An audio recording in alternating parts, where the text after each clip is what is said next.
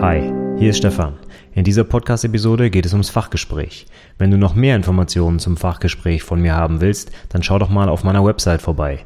dasperfektefachgespräch.de Und jetzt wünsche ich dir viel Spaß mit der Podcast-Episode.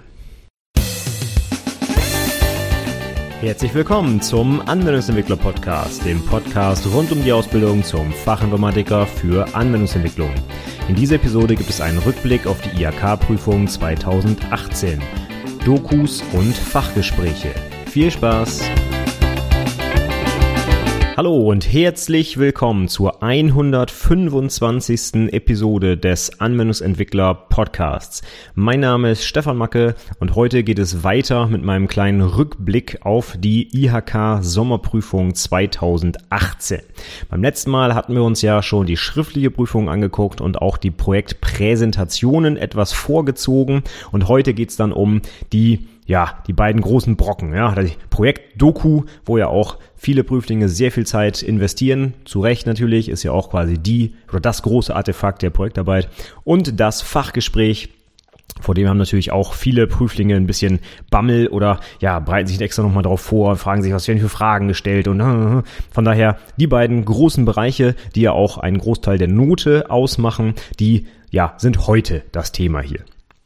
Und dann würde ich sagen, steigen wir auch direkt ein. Wir fangen mal mit den Dokus an und gehen dann danach über zum Fachgespräch. Also, Dokumentation durfte ich dieses Jahr auch wieder einige lesen und ich habe dieses Jahr auch erstaunlicherweise nicht ein so ein zentrales Thema, was von mehreren Prüflingen irgendwie bearbeitet wurde, sondern wir haben tatsächlich, also von den über 20 Prüflingen, die wir hatten, haben wir, glaube ich, nicht ein Projektthema irgendwie doppelt gehabt. Also in den letzten Jahren war es ja häufig so, dass es sowas gab wie die Zeiterfassung, ne, die wir dann irgendwie fünfmal programmiert haben. Aber das war dieses Mal irgendwie nicht so. Also es gab schon sehr unterschiedliche Projekte und äh, das ist ja auch grundsätzlich erstmal gut ne? dass man da jetzt nicht immer wieder das Gleiche macht, was man auch fertig kaufen kann, sondern halt individuell aus Unternehmen zugeschnittene Projekte ähm, also das erstmal so ganz grob vorweg. Ähm, wir hatten also ziemlich abwechslungsreiche Sachen, auch ganz unterschiedliche Programmiersprachen, Java, C Sharp, ähm, was hat man noch, TypeScript, dem Frontend jetzt ganz viel benutzt und ja, verschiedene andere Sachen, Visual Basic hatten wir drin und so weiter und so fort. Aber das Hauptproblem, was in vielen Projektarbeiten am Ende übrig bleibt, was auch dann bei uns zumindest den zentralen Punktabzug rechtfertigt, ist, dass irgendwie die Methodik nicht erkennbar ist. Ich hatte beim letzten Mal schon erwähnt, wir hatten, oder beziehungsweise ich sogar konkret hatte eine äh, Dokumentation mit 25 Seiten Anhang, die nur aus Quelltext bestanden.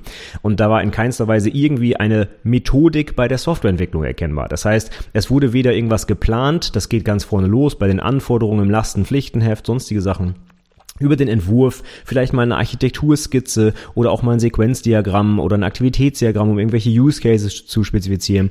Fehlanzeige, ja.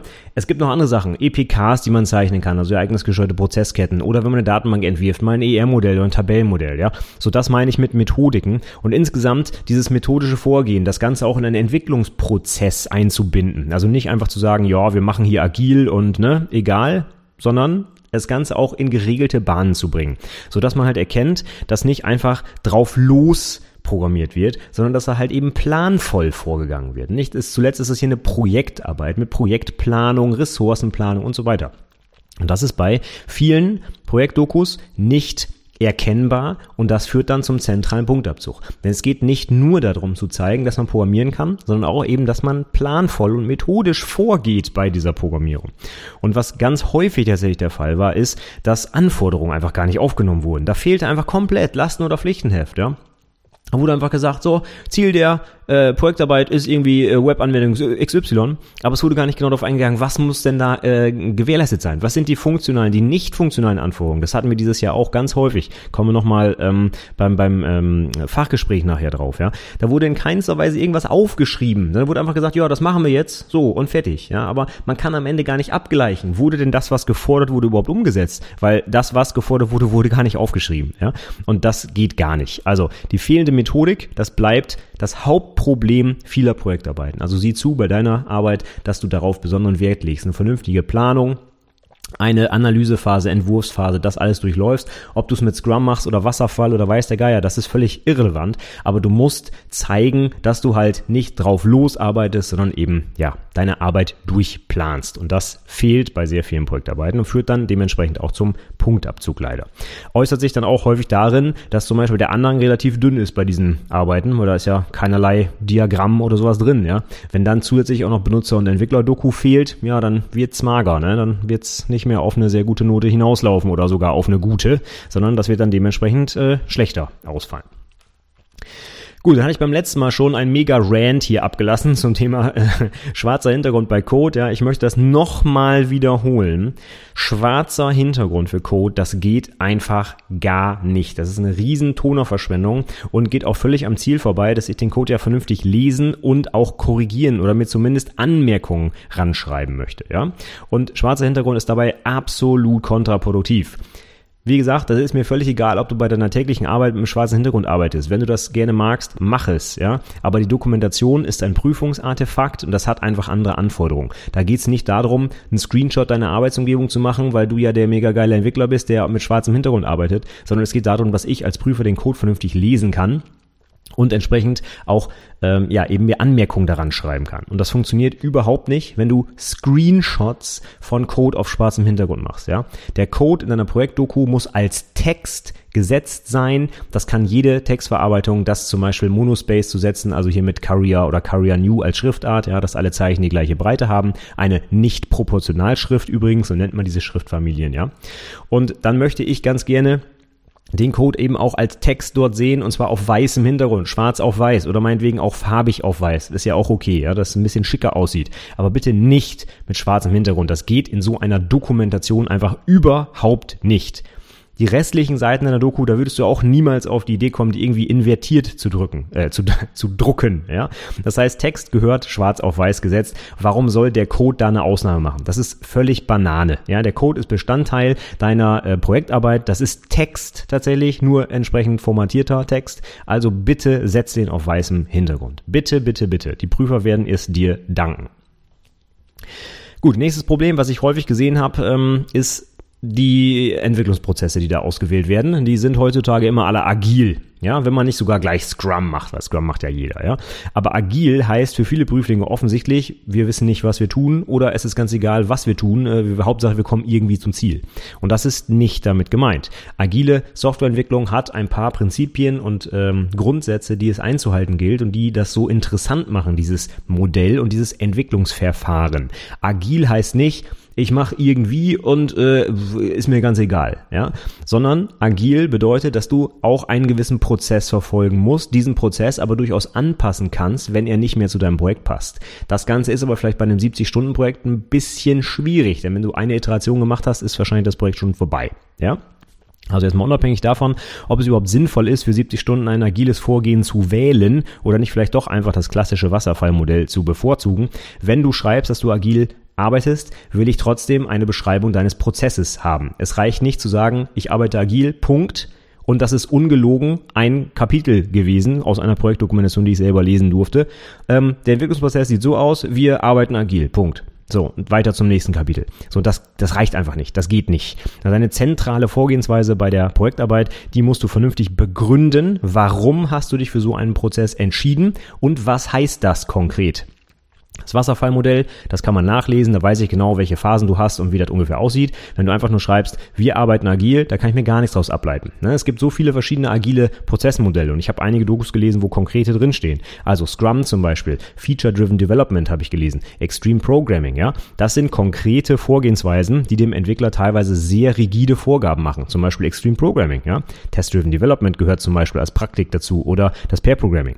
Von daher, das heißt bei weitem nicht dass du da gar nichts planen musst, sondern das heißt einfach nur, dass du einen anderen Prozess benutzt als zum Beispiel das Wasserfallmodell. Und der gehört vernünftig beschrieben und vor allem auch begründet. Also bitte machen. So, dann hatten wir dieses Jahr ganz oft, dass bei der Amortisationsrechnung irgendwie Äpfel mit Birnen verglichen wurden. Da wurden interne Kosten berechnet für ein rein internes Projekt und dann mit internen Kosteneinsparungen gegenübergestellt, was völlig okay wäre. Aber wir haben dann auch Projekte gehabt, wo dann zum Beispiel die internen Kosten mit der Zeiteinsparung des Kunden verglichen wurden. Das heißt, die Projektkosten sind meine internen Verrechnungssätze und Gemeinkosten und was da alles so zugehört, ja. Und dann wird aber geguckt, wann sich das Projekt amortisiert und dafür werden dann zum Beispiel Kostensätze des Kunden benutzt, weil der bei dessen Sachbearbeitung Zeit einspart. Und das ist natürlich völlig falsch, ja. Das heißt, wenn du ein Produkt erzeugst, das an einen Kunden verkauft wird, dann machst du eine Amortisationsrechnung, wenn du aus der Sicht deines Unternehmens schaust, entsprechend anhand der Verkaufserlöse. Das heißt, wenn du sagst, Projekt kostet X, dann guckst du nicht, was der Kunde für Zeit einspart, sondern was der Kunde dir für Geld bezahlt. Und das Geld, das kriegst du dann überwiesen als Unternehmen und dann ist das Ding amortisiert, wenn du so kalkulierst, ja. Wenn ihr anders kalkuliert, dass ihr zum Beispiel mehrere Kunden braucht und meinetwegen nach 37 Lizenzen das Ding erst amortisiert habt, dann wird das halt so berechnet, ja. Aber du kannst nicht deine Kosten mit der Einsparung des Kunden amortisieren. Das ist Quatsch. Das passt nicht und das hatten mehrere Prüflinge tatsächlich falsch gemacht. Deswegen hier der Hinweis darauf. Achte darauf, dass die Kosten sich auch nur mit den Einsparungen amortisieren lassen, die auf der entsprechenden Seite stehen ne? und nicht Kunde und ähm, Auftragnehmer quasi durcheinander bringen an der Stelle. Dann hatten wir auch wieder ganz häufig das Problem, dass irgendwelche internen Begrifflichkeiten als bekannt vorausgesetzt werden, einfach so getan wird, als ob das ja jeder wüsste, was, mein Standardbeispiel ist immer, die Transaktion 4711 in SAP macht und bitte Nein, das ist nicht so, ja. Wir haben an diesem, äh, an diesen drei Prüfungstagen, äh, Prüfungstagen 20 unterschiedliche Prüflinge aus ja, ich sage jetzt einfach mal so 10 bis 15 verschiedenen Unternehmen gehabt, ja. Und wir wissen garantiert nicht, was in diesen Unternehmen alles so an interner Software im Einsatz ist. Jetzt mal losgelöst von SAP, wo ich ja immer gerne drauf rumbashe, ja. Aber ob irgendwelche, ich weiß nicht, Abrechnungssysteme, die dann irgendwie ABC, XY heißen, ja, da kann kein Mensch was mit anfangen, wenn er nicht seit fünf Jahren in eurem Betrieb arbeitet, ja. Also bitte darauf achten, solche internen Sachen zu erklären, ja. Und das gehört auch dazu, wenn ihr das Projekt vorstellt, dass du dann sagst, hey, das und das ist der Umfang, äh, das ist das Umfeld des Projekts. Ich arbeite zum Beispiel in einem ERP-System, das heißt so und so und das macht das und das. Ja, dass man einfach mal eine Vorstellung davon hat, in welchem Umfeld wird denn da überhaupt gearbeitet und nicht einfach voraussetzen, dass jeder weiß, wie euer tolles ähm, ich weiß nicht, ERP-System, das vor 20 Jahren selbst entwickelt wurde, heißt und wofür das da ist. Wir hatten in mehreren Projektdokumentationen das Problem, dass wir wirklich nicht wussten, was wird denn da gemacht? Was macht das Unternehmen überhaupt? Ja? Wir haben teilweise also so, so schwammige Beschreibungen gehabt, dass wir die ganze Zeit gedacht haben, das Unternehmen, was da die Software entwickelt, äh, schickt auch noch selber irgendwie Leute raus in irgendwelche äh, äh Einsätze vor Ort oder so und haben dann aber irgendwie festgestellt, dass das eigentlich deren Kunden waren, ja, weil das nicht so eindeutig auseinandergehalten wurde. Und dann stellt sich natürlich so dass äh, die die Frage, ist das Projekt überhaupt sinnvoll, ne? Weil das die ganze Amortisation und ich weiß nicht alles, was ich eben schon beschrieben habe, geht dann natürlich auch völlig äh, daneben, ne? wenn das nicht eindeutig geklärt ist. Also bitte sagen, das und das ist das Umfeld, das hier sind die Abkürzungen, das sind die Systeme und die machen das und das, damit man sich vorstellen kann, worum es geht und dann auch den Betrieb entsprechend einordnen, was ist das Ziel dieses Projekts, und so weiter. Ja, das hatten wir auch mehrere Male, dieses Problem. So, dann habe ich vorhin schon grob angerissen. Ähm, für mehrere Projekte wurden die Anforderungen gar nicht sauber aufgenommen. Ja? Also einfach mal drauf los in einem Satz hier, das soll gemacht werden, ne? oder so Anforderungsanalyse ist irgendwie eine Viertelseite lang, stehen dann drei Sätze drin und dann geht's los. Und das geht überhaupt gar nicht. Also ganz wichtig bei der Softwareentwicklung ist, dass du die Anforderungen sauber aufnimmst. Ob du das jetzt Lasten- und Pflichtenheft nennst oder wie auch immer, ist eigentlich völlig wurscht, aber irgendwo musst du die Anforderung einmal sauber aufnehmen und zumindest irgendwie priorisieren. Sowas wie muss, kann, soll Kriterien, ja. Oder du nimmst User Stories auf, die dann irgendwie priorisiert werden von eins bis zehn oder weiß der Geier was. Ist ganz egal, wie du es machst, ja. Hauptsache, du nimmst die Anforderungen auf. Denn sonst kann doch am Ende gar keiner bewerten, ob du das Projekt überhaupt erfolgreich umgesetzt hast. Das haben wir dann auch im Fachgespräch im Anschluss gefragt, ja. Hey, wenn das, äh, wenn es gar kein Lastenheft gibt oder Pflichtenheft oder irgendwas anderes, wo die Anforderungen draufstehen. Wie soll der Kunde denn dann am Ende sagen, ob das Projekt erfolgreich war oder nicht? Ja, er kann ja sagen, ja, ich habe mir aber dies und das und jenes gewünscht und du als Auftragnehmer sagst dann, ja, das war aber gar nicht so vereinbart und, und dann gibt es einen riesen Streit und alle sagen, äh, der ist aber schuld, der ist aber schuld, anstatt dass man einmal ins Dokument guckt, wo es drin stehen sollte und auch sogar muss, wenn man zum Beispiel mit Pflichtenheften arbeitet, dann wird das Ding ja Vertragsbestandteil Und das ist wichtig, denn sonst, ja, kann man sich am Ende ewig die Schuld hin und her schieben und man kommt nicht zu einem Ergebnis und am Ende bleibt ihr drauf sitzen, weil der Kunde nicht zahlt oder so. Ja, das darf nicht sein. Also, darauf achten, saubere Anforderungsermittlung. Ganz wichtig. So, dann ähm, gilt weiterhin die Aussage, ein Bild sagt mehr als tausend Worte. Das gilt gerade bei komplexen Architekturen. Wir hatten mehrere Projektdokumentationen und auch Projektpräsentationen später, wo mehrere Systeme miteinander verbunden waren, wo teilweise zwei, drei Programmiersprachen zum Einsatz kamen, verschiedene Plattformen, Linux, Windows und so weiter. Und anstatt einfach einmal eine saubere Architekturskizze zu machen, ja, sei es als UML-Komponentendiagramm oder meinetwegen irgendwie mit äh, kleinen Computern mit Pfeilen dazwischen, dass man wenigstens weiß, wer schickt wohin was und wo läuft was, ja, ähm, wird da einfach Ewigkeiten erklärt, wie das funktioniert, und zwar wörtlich. Also in der Projektdokumentation tatsächlich ein, zwei Seiten lang im Fließtext erläutert, wie die Architektur funktioniert, anstatt einfach einmal ein Bild zu zeichnen. Ja, und das hat jetzt noch nicht mal unbedingt was damit zu tun, dass wir ja auch gerne die Methodik, also zum Beispiel die UML-Diagramme sehen wollen, aber einfach auch fürs Verständnis ist es viel, viel besser, wenn man das mal einmal aufzeichnet, denn aus so einem Wortschwall kann man sich in den seltensten Fällen wirklich ein sauberes Bild machen. Und das führt dann dazu, dass wir später eventuell auch das Projekt anders bewerten, weil wir gar nicht genau verstehen, was da gemacht wurde. Und das ist für dich auf jeden Fall nachteilig. Also bitte komplexe Architekturen visuell darstellen und nicht versuchen, das im Text zu erläutern. Das geht nach hinten los. Und das gleiche gilt übrigens auch für grafische Oberflächen oder überhaupt Oberflächen, ja. In einer Dokumentation wurde wirklich, ich glaube, eine Seite lang beschrieben, wie ein Dialog aussehen soll anstatt einfach ein Mock abzuzeichnen, was fünf Minuten dauert. Ja, also sowas wie äh, links muss es einen Button geben, auf dem weiter steht. Rechts daneben gibt es dann den Abbrechen-Button. So, da wird man wahnsinnig. Das kann sich kein Mensch vorstellen. Und das kannst du wirklich in, wenn du einfach nur ein Blatt Papier nimmst und mit einem Bleistift was aufzeichnest und das dann einscannst, das ist tausendmal mehr wert, als zu versuchen, solche hochgradig visuellen Sachen in Text darzustellen. Das ist einfach völlig Banane. Das gleiche gilt natürlich für die Projektpräsentation. Wenn du sowas schon gemacht hast, gehört das natürlich als super visuelles Element in deine Projektpräsentation, ja? So, nächstes Thema, der Stundensatz. Dazu habe ich auch schon mal eine ganze Podcast-Episode aufgenommen. Trotzdem ist es immer noch nicht den Prüflingen bekannt, wie man vernünftigen Stundensatz berechnet. Und ich habe in mehreren Dokumentationen und auch in den entsprechenden Präsentationen wieder gesehen, dass Leute immer noch ihr Bruttogehalt, in Anführungszeichen, was eigentlich die Ausbildungsvergütung ist, nehmen und das dann irgendwie durch 30 teilen und äh, huch, hier habe ich meinen Tages- und Stundensatz und so. Und das geht einfach nicht. Das ist völlig falsch. Ich glaube auch, dass viele ähm, Prüflinge sich einfach gar keine Gedanken machen und zum Beispiel aus meiner Vorlage, sei es die Word-Vorlage oder die LaTeX-Vorlage, einfach die Beispielrechnung stumpf übernehmen. Obwohl ich ja immer dick und fett daneben schreibe, dass es nur ein Beispiel ist und unvollständig und falsch. Du kannst nicht einfach dein Bruttogehalt bzw. Ausbildungsvergütung nehmen, das teilen und bist fertig. Du hast immer Lohnnebenkosten, die draufkommen, die ganzen Gemeinkosten, die umgelegt werden und so weiter und so fort. Ja, ein vernünftiger Stundensatz. Ich will das hier gar nicht mehr auseinanderdröseln. Dazu äh, habe ich die entsprechende Podcast-Episode in den Show Notes verlinkt. Ja, hör sie dir unbedingt nochmal an. Sowohl fürs Fachgespräch wichtig, aber auch schon für die Projektdokumentation, weil das sauber berechnet werden muss. Ich weiß nicht, was für wilde Berechnungen wir dieses Jahr hatten. Ein äh, Prüfling hat zum Beispiel eine Kostenrechnung gemacht für ein Gesamtprojekt in dem er ein Teilprojekt umgesetzt hat. Das ist für die Projektarbeit aber völlig irrelevant, was das Gesamtprojekt kostet und wann sich das amortisiert. Wir wollen ja wissen, was es für sein konkretes Projekt bedeutet, ja. Und da gab es sogar eine, ich weiß gar nicht mehr, wie das hieß, Total Cost of irgendwas, was er da berechnet hat. Völlig wilde Sachen, die aber mit seinem konkreten Projekt gar nichts zu tun hatten. Also bitte reduziere dich auf das, was für dein Projekt wichtig ist und besorgt dir einen vernünftigen Stundensatz aus eurem Rechnungswesen oder wie auch immer. Aber wenn du ihn selbst berechnest, kannst du es eigentlich fast nur falsch machen. Also bitte mache diesen Fehler nicht. Frage im Unternehmen, was du als Kosten für dich ansetzen musst und fertig. Und den Rest, dazu hörst du dir bitte meine Podcast-Episode an zum Berech zur Berechnung des Stundensatzes.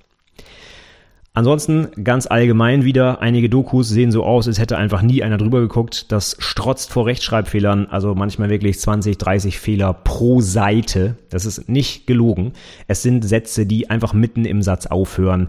Punkt- und Kommasetzung völlig durcheinander, ja. Äh, also die wildesten Dinger, da muss man nur einmal drauf gucken, dann sieht man, dass das völlige Grütze ist.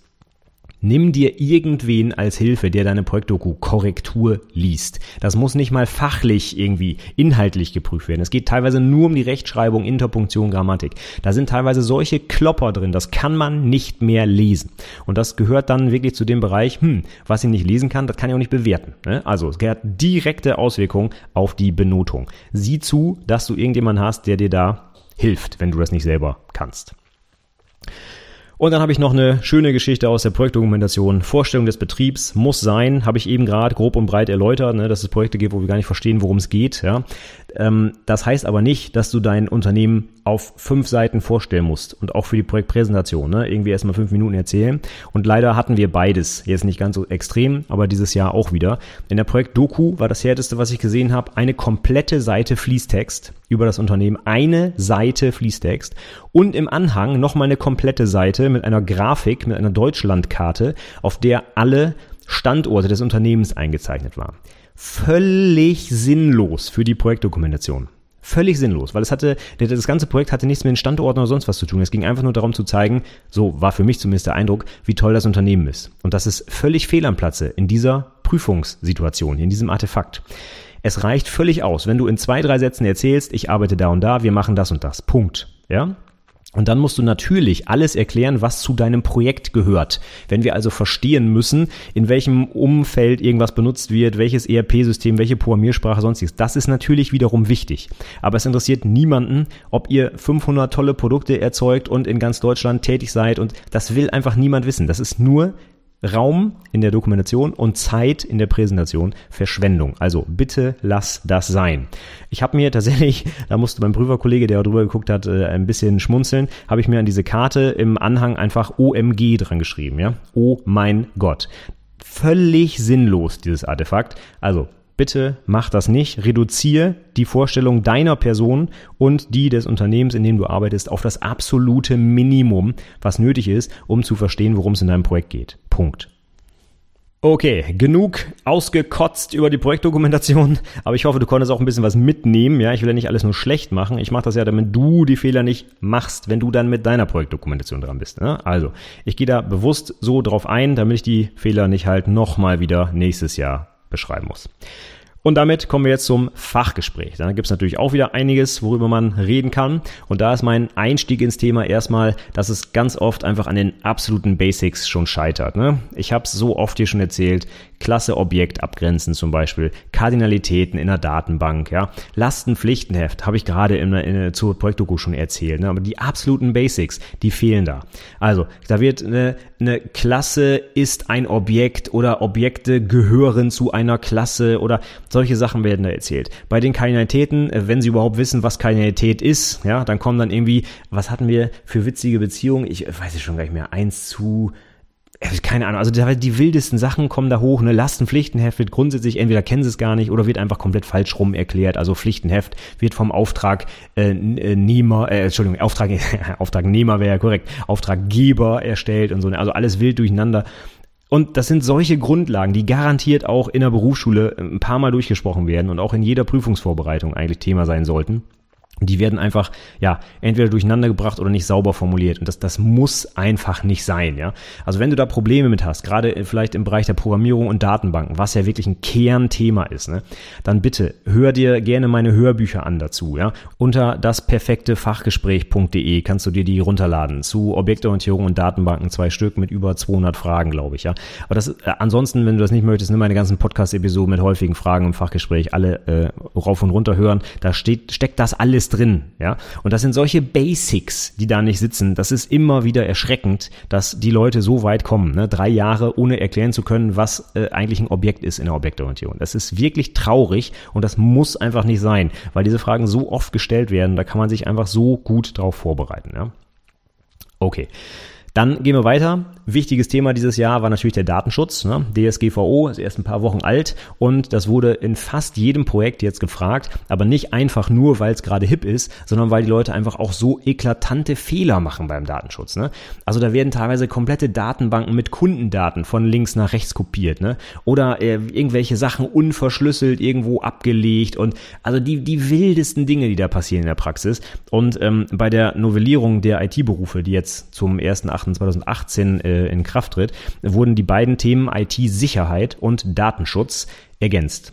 Das war's. Mehr hat sich gar nicht getan an den beiden Fachinformatikerberufen. Ja, das unterstreicht nochmal die Wichtigkeit dieser beiden Bereiche und das können wir teilweise, also in der Praxis einfach nicht mehr erlauben, dass Leute solche Datenschutzverstöße irgendwie machen. Ne? Die sehen und zwar unterstützt von fertigen Entwicklern, die dann über die Projektarbeit gucken ähm, solche Probleme anscheinend gar nicht, ja? Oder die denken da einfach gar nicht drüber nach. Oder also die, die wildesten Sachen, ja, die da teilweise äh, vorkommen. Und das geht einfach nicht. Also Datenschutz gehört für den Anwendungsentwickler zum täglich Brot. Und zwar nicht erst seit der DSGVO, sondern auch schon vorher. Ja? Das deutsche Datenschutzgesetz war schon immer sehr, sehr restriktiv und damit muss man sich auseinandersetzen als Entwickler. Da gibt es keine Ausrede, wenn man das nicht beherrscht. Also angucken, unbedingt. Dann haben wir oftmals zu dem Code, der ganz oft gezeigt wurde in einer Präsi oder einer Doku Fragen gestellt, weil da halt, ist halt so üblich heute, ganz oft auch Lambda-Ausdrücke zum Beispiel zum Einsatz kommen, was ja auch sinnvoll ist, ja. Wenn man dann aber überhaupt nicht erklären kann, worum es da geht, ja, also was ist überhaupt ein Lambda-Ausdruck? Ja, da, da, weiß ich auch nicht so genau. Ja, das geht nicht. Das muss man schon sauber erklären können. Und wenn man dann damit anfängt, kann man eventuell sich auch auf Rückfragen vorbereiten zum Thema funktionale Programmierung, denn da kommt's ja her. Also vielleicht schon mal gehört haben, sollte man vielleicht Higher Order Function, ja, eine Funktion, die eine andere Funktion als Parameter bekommt, Ah, Lambda-Funktionen werden dann nämlich zum Beispiel reingegeben, ja. Also, äh, das muss nicht nur als Parameter sein, kann auch Rückgabewert sein und so weiter. Weil es nur ein Beispiel. Ne? Aber so ein paar Grundlagen der funktionalen Programmierung würde ich dann heutzutage schon erwarten, wenn so gut wie jeder damit arbeitet. Ohne zu verstehen, was eigentlich passiert. Und das geht halt einfach nicht, ne? Genau das gleiche gilt für Ajax.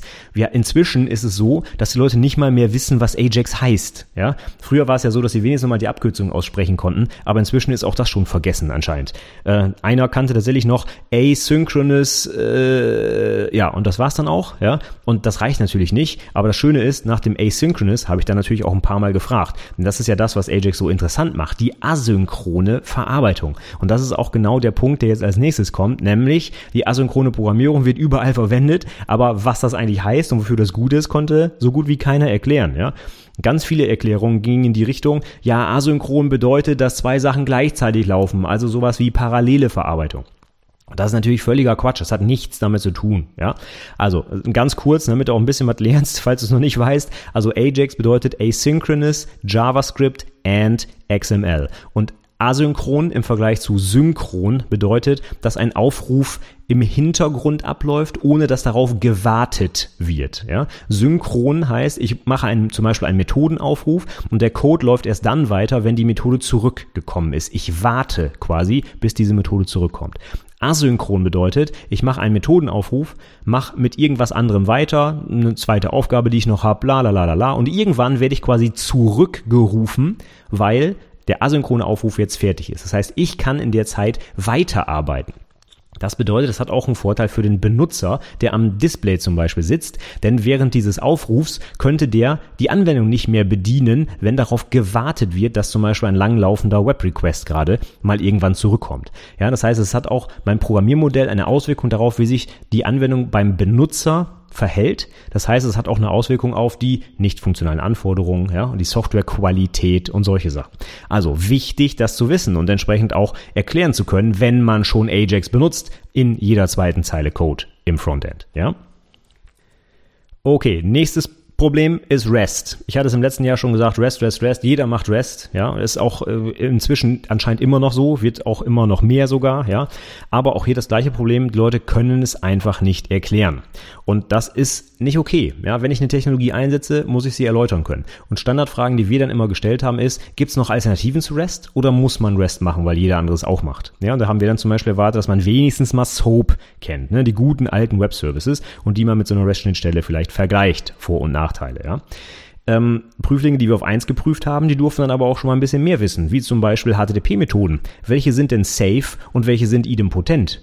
Hm, da kann dann auch schon nicht mehr ganz so viel, ja.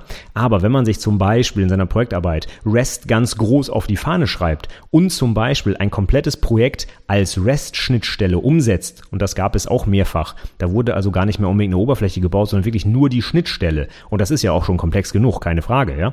Aber dann darf man sich auch darauf gefasst machen, dass ein paar Detailfragen zu REST kommen. Und die muss man dann auch beantworten können. Sonst sieht man nicht so gut aus im Fachgespräch. Also ganz allgemein, kenne die Technologien, die du einsetzt. Ja? Und das ist auch gleich das nächste Problem, was ich auf der Liste habe. Denn wir haben tatsächlich in mehreren Fazits, sowohl in der Projektdoku als auch in der Präsentation am Ende, gehört und gelesen, dass die Prüflinge die Technologie zum ersten Mal eingesetzt haben für die Projekte. Und das geht natürlich gar nicht. Das hat man auch im Fachgespräch dann gemerkt. Wenn du dann einen Prüfer da sitzen hast, der sich in der Technologie ein bisschen besser auskennt, bei mir ist das zum Beispiel Java. Ne? Immer wenn jemand Java macht, bin ich so meist derjenige, der die Fragen stellen darf, ja, weil ich damit äh, sehr oft arbeite. Und äh, dann will ich aber auch wissen, ob die Details sitzen. Ne? Wenn ich zum Beispiel mit Java EE e arbeite und zwei, drei, vier Annotationen, die sehr verbreitet sind, nicht erklären kann, dann sehe ich alt aus im Fachgespräch. Ja? Also bitte fang nicht mit einer komplett neuen Technologie oder am besten noch Programmiersprache an, nur für die Projektarbeit. Das ist völlig bescheuert, weil da wirst du keine zwei Fragen im Fachgespräch gerade auf die Reihe kriegen wahrscheinlich. So, was haben wir noch für schöne Themen? Ja, ganz oft im äh, Fachgespräch war das Problem, äh, wie komme ich denn auf meinen Stundensatz? Hatte ich eben schon gesagt. Und da gibt es eine schöne Möglichkeit, diese Gemeinkostensätze zu berechnen. Das ist der Betriebsabrechnungsbogen, der BAB. Und der sollte eigentlich jedem Prüfling bekannt sein, allein aus der Schule. Ne? Rechnungswesen macht man das eigentlich rauf und runter. Und äh, es gibt erstaunlich wenige Leute, die das erklären können viele, oder ich will jetzt nicht viele sagen, aber einige haben noch nicht mal das Wort gehört, ja, BAB ne, noch nie gehört, was ist das, ja. Und wenn man dann mal, wenn sie es dann doch kennen, dann können sie aber nicht sauber erläutern, wie das funktioniert. Also ganz häufige Frage, weil es auch gerade in den Projektdokus und in den Präsis so wischiwaschi erläutert wird, ja, da werden halt noch die Gemeinkosten draufgerechnet. So, und wenn man dann mal einmal nachfragt, wie werden die denn draufgerechnet, ja, da fangen die Prüflinge an zu schwimmen und zwar ziemlich, ja. Und gerade in dem Bereich hier der Kostenrechnung, da kann man so super überschwenken zu fixe Kosten, variable Kosten, Kosten, Einzelkosten, Gemeinkosten, solche Sachen. Das muss sitzen. Der Fachinformatiker ist ein kaufmännischer Beruf. Auch wenn du es vielleicht nicht wahrhaben willst, es gehört dazu und du musst es kennen. Und viele Fragen im Fachgespräch gehen in diese Richtung. Also bitte guck dir das Ding nochmal an. Betriebsabrechnungsbogen, wenn du ihn nicht mehr so drauf hast. Dann habe ich eben schon gesagt, Lastenpflichtenheft in der Projektdoku. Genau das gleiche hatten wir dieses Mal im Fachgespräch. Wir haben viele Prüflinge nach funktionalen und nicht funktionalen Anforderungen gefragt. Denn die funktionalen Anforderungen waren eventuell mal in so einem Lastenheft aufgeschrieben, aber ganz oft kam dann sowas dazu wie, ja, übrigens muss die Anwendung auch in drei Sekunden antworten, sonst äh, wird es nicht abgenommen oder so. Ja? Also es wurden auch einige nicht funktionale Anforderungen häufig beschrieben, gerade bei Webanwendungen, ja, dass die in einer gewissen Antwortzeit zum Beispiel reagieren müssen, solche Sachen. Oder Klassiker ist natürlich, die Anwendung muss benutzerfreundlich sein. Ja, Usability muss eingehalten werden. Ja, das sind tolle, völlig Plattitüden Sätze. Aber wenn das dann da steht, dann muss ich als Prüfling auch unterscheiden können, was das denn jetzt für Anforderungen sind. Sind das genauso harte Anforderungen wie die Anwendung muss korrekt rechnen oder ist das was anderes? Also diese Einteilung in funktional und nicht funktional, absolut wichtig. Dazu passend auch schön die ISO-Norm mit den Software-Qualitätsmerkmalen, wo die Dinger ja alle drinstehen, wie zum Beispiel Performance und ähm, Effizienz und Benutzbarkeit und so weiter und so fort. Ja, also das darf man auf jeden Fall runterrattern können in einem Fachgespräch und das haben wir auch mehrere Leute wieder gefragt. Dann haben wir jetzt, weil es häufig inzwischen so aussieht, dass die Webanwendungen gar nicht mehr auf dem Server laufen, sondern halt im Client als Single-Page-App, auch viele Leute nach TypeScript gefragt, weil das scheint jetzt so mittlerweile so ein bisschen etablierter zu sein für alles, was im Frontend läuft. Viele Angular-Apps zum Beispiel werden jetzt mit TypeScript programmiert und nicht mehr direkt mit JavaScript. Dann sollte man aber auch bitte erklären können, was TypeScript ist, dass das zum Beispiel zu JavaScript transpiliert wird, ja. Und was die Vorteile sind, nämlich die Typisierung. Und die Typisierung äh, ermöglicht dann natürlich auch schöne Anschlussfragen. Ne? Starke, schwache Typisierung, statische, dynamische Typisierung, das dürfte man dann mal auseinanderhalten können. Denn das ist ja letztlich der zentrale Grund, warum TypeScript so an Fahrt aufnimmt. Die Typisierung, ja. Das sollte man also erklären und auch selber verstanden haben, denn ansonsten sieht man auch hier wieder im Fachgespräch sehr alt aus an der Stelle. Das gleiche gilt wieder für alle möglichen Features, die Frameworks so mitbringen. Auch hier mein Beispiel, weil ich Java halt kenne. Da wird teilweise eine Zeile Code geschrieben und darüber hängen dann fünf Annotationen an der Methode, ja. Was ja auch okay ist in Java E zum Beispiel oder auch in Spring. Gab auch viele Projekte mit dem Spring Framework, da sieht das genauso aus, ja. Aber wenn ich dann nicht erklären kann, was die Annotationen machen, sehe ich auch wieder alt aus, denn mein eigentlicher Code besteht nur noch aus drei Zeilen, ja. Und die ganze Magie im Hintergrund, die funktioniert über die Annotation. Dann sollte ich aber auch wirklich genau wissen, was die machen. Und wenn ich das dann nicht weiß und danach gefragt werde, nicht gut. Also verstehen, was man tut. Ich glaube, das fasst es ganz gut zusammen. Und dann haben wir dieses Jahr auch einige Prüflinge nach Pattern gefragt. Und es gibt durchaus Leute, die jetzt sehr viele Pattern genutzt haben, sei es zum Beispiel aus dem Domain-Driven Design, wo ich gleich nochmal kurz drauf eingehe, ja, oder sowas wie ein Singleton-Pattern oder ein Repository-Pattern oder ein Factory Pattern, solche Sachen. Und ähm, wenn man dann nicht erklären kann, was ein Pattern überhaupt ist, dann ist das doof. Also man sollte sowohl das Pattern an sich erklären können, was der Sinn dahinter ist, aber auch den Begriff des Pattern allgemein. Wofür sind die da? Was ist überhaupt ein Pattern? Ja? Und ganz kurz erklärt, ein Pattern ist also eine Lösung für häufig in der Programmierung auftretende Probleme. Und zwar eine, eine Art äh, Schablone, die ich wiederverwenden kann, wenn ich dieses Problem habe. Und wenn ich dieses Pattern einsetze, dann haben andere Entwickler, die das lesen, den Vorteil, dass wenn sie auch das Pattern kennen, den Code sofort verstehen, ohne nachdenken zu müssen, weil sie halt dieses Pattern quasi gelernt haben. Das ist so der zentrale Vorteil. Und ich muss mir nicht selber den Kopf zerbrechen, wie ich ein ganz komplexes Problem löse, sondern jemand anders hat das schon gemacht, hat mir quasi diese Schablone vorgegeben und an die halte ich mich dann. Und wenn ich diese Pattern nutze und insbesondere darauf rumreite, was viele Prüflinge auch machen. Die wollen wohl ihrem Projekt einen besonderen Anstrich geben und sagen, ah, wir machen ganz viel Cook-Qualität und wir haben dieses Pattern und jenes Pattern und noch ein Pattern benutzt. In einer Projektarbeit habe ich, glaube ich, drei, vier Seiten nur Beschreibung von irgendwelchen Pattern gehabt. Ja, das ging los beim Repository-Pattern für einen Datenbankzugriff und dann natürlich MVC und dies und das und jenes. Das ist auch wichtig und das ist auch cool. Und dann werde ich auch in die Prüfung wahrscheinlich eher mit äh, Richtung 1 reingehen, wenn solche Sachen eingesetzt werden. Aber wenn man dann nicht verstanden hat, was das Pattern eigentlich ist und was, wofür man Pattern überhaupt einsetzt. Ne? Und dass man nicht einfach nur Pattern einsetzt, weil man sie einsetzen muss, weil der Chef da sagt oder alle anderen Kollegen. Dann geht das auch nicht. Dann ist man wieder runter von der Eins, ja? Also, nochmal zusammengefasst, du musst alles verstehen, was du einsetzt und gerade bei Pattern kannst du dich darauf gefasst machen, dass dann auch mal Nachfragen kommen, ja? Unbedingt verstehen und erklären können. Und letzter Punkt, ich hatte es gerade schon angerissen, Domain-Driven Design. Hatten wir dieses Mal auch, äh, oder was heißt auch, zum ersten Mal eigentlich, mehrere Projekte, die das jetzt einsetzen. Ist ja auch gerade total hip, ne? Microservices und Domain-Driven Design, super geil. Ja, also will ich gar nicht schlecht machen, ist für viele Projekte wirklich gut geeignet, ja. Aber wenn ich dann nicht mal die Basics erklären kann, das sieht dann doof aus. Also benutzt die Projektdokumentation oder auch die Präsentation nicht dafür, einfach Buzzwords rauszuballern ohne sie verstanden zu haben. Auch hier. Ich hoffe, du erkennst hier ein Pattern, ein Muster, worauf ich hinaus will. Ja? Ähm, alles, was du benutzt, musst du auch erklären können. Und Domain-Driven Design ist ein absoluter Modebegriff, der auch super cool ist. Ich habe den selber auch schon eingesetzt für, für Anwendungen, ja. Und da musst du auch davon ausgehen, dass andere Entwickler und auch die Prüfer das auch können und dann auch mal entsprechend nachhaken. Also in der Doku zu schreiben, bei uns im Unternehmen wird auf Domain-Driven Design gesetzt und dann im Fachgespräch nicht mal Value Object von Entity auseinanderhalten zu können das geht nach hinten los. Ja? Ein Prüfling hat zum Beispiel dann auf die Frage nach der Entity gesagt, ja, Entitätstypen im ER-Modell sind dann, hm, ja, leider falsch, weil ich wollte die Entity, die Entität aus dem Domain-Driven Design haben. Das hat mit der Datenbank erstmal nichts zu tun. Ja? Das war dem Prüfling aber definitiv nicht bekannt, auch nach, na, äh, nach Nachfrage.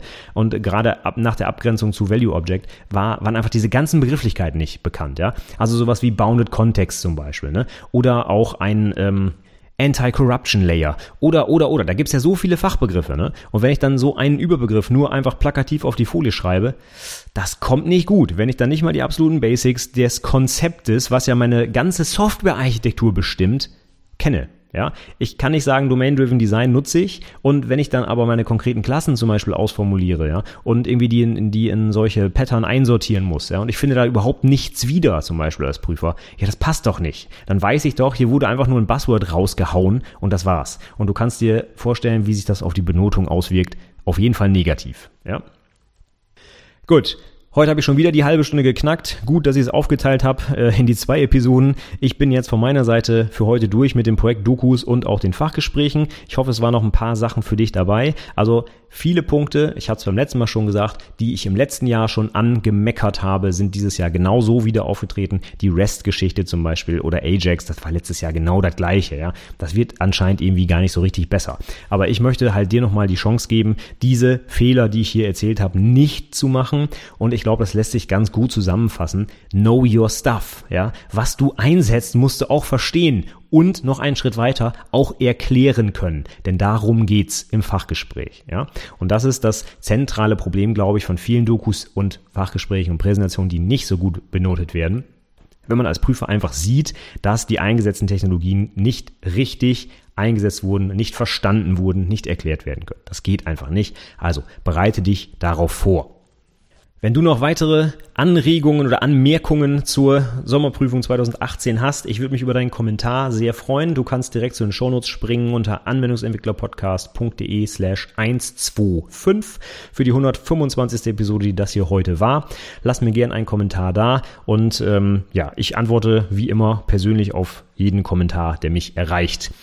Ansonsten kann ich dir nur empfehlen, trag dich doch in mein Newsletter ein, anwendungsentwicklerpodcast.de slash Newsletter, da kannst du das tun. Jetzt auch DSGVO-konform, wenn du das Häkchen setzt, kriegst du auch wirklich eine Mail, ja. Ich musste jetzt zur Scharfschaltung der DSGVO meine Mailliste deutlich reduzieren, leider, weil viele den Haken nicht gesetzt haben. Und ja, würde mich freuen, wenn du in den letzten Wochen meinen Newsletter vermisst hast, weil du vielleicht schon mal eingetragen warst oder ihn einfach bekommen möchtest, jeden Montag, morgen, pünktlich im Postfach, dann ähm, ja, trag dich einfach ein. Kostet nichts und du kannst dich auch jederzeit wieder austragen, wenn du möchtest. Übrigens, als kleines Geschenk zum Einstieg kriegst du meine kostenfreien Checklisten mit über 100 Punkten rund um Projekt, Doku, Fachgespräch, nee, Fachgespräch nicht, aber Projekt, Präsentation, Projektantrag und so weiter. Und da das hier ja heute so eine Folge mit häufigen Fehlern war in Doku und Fachgespräch, ist ja vielleicht die Checkliste für dich auch ganz nett, wenn du deine Doku noch vor dir hast. Also, geh einfach auf die Website, melde dich an und dann kriegst du das ganze Zeug kostenfrei zum Download und dazu auch noch jeden Montag von mir die Neuigkeiten rund um die Ausbildung direkt ins Postfach. Ja, das war's von mir jetzt für die Sommerprüfung 2018. Ich hoffe, es hat dir ein bisschen Spaß gemacht. Ich sage für heute erstmal vielen Dank fürs Zuhören und bis zum nächsten Mal. Tschüss.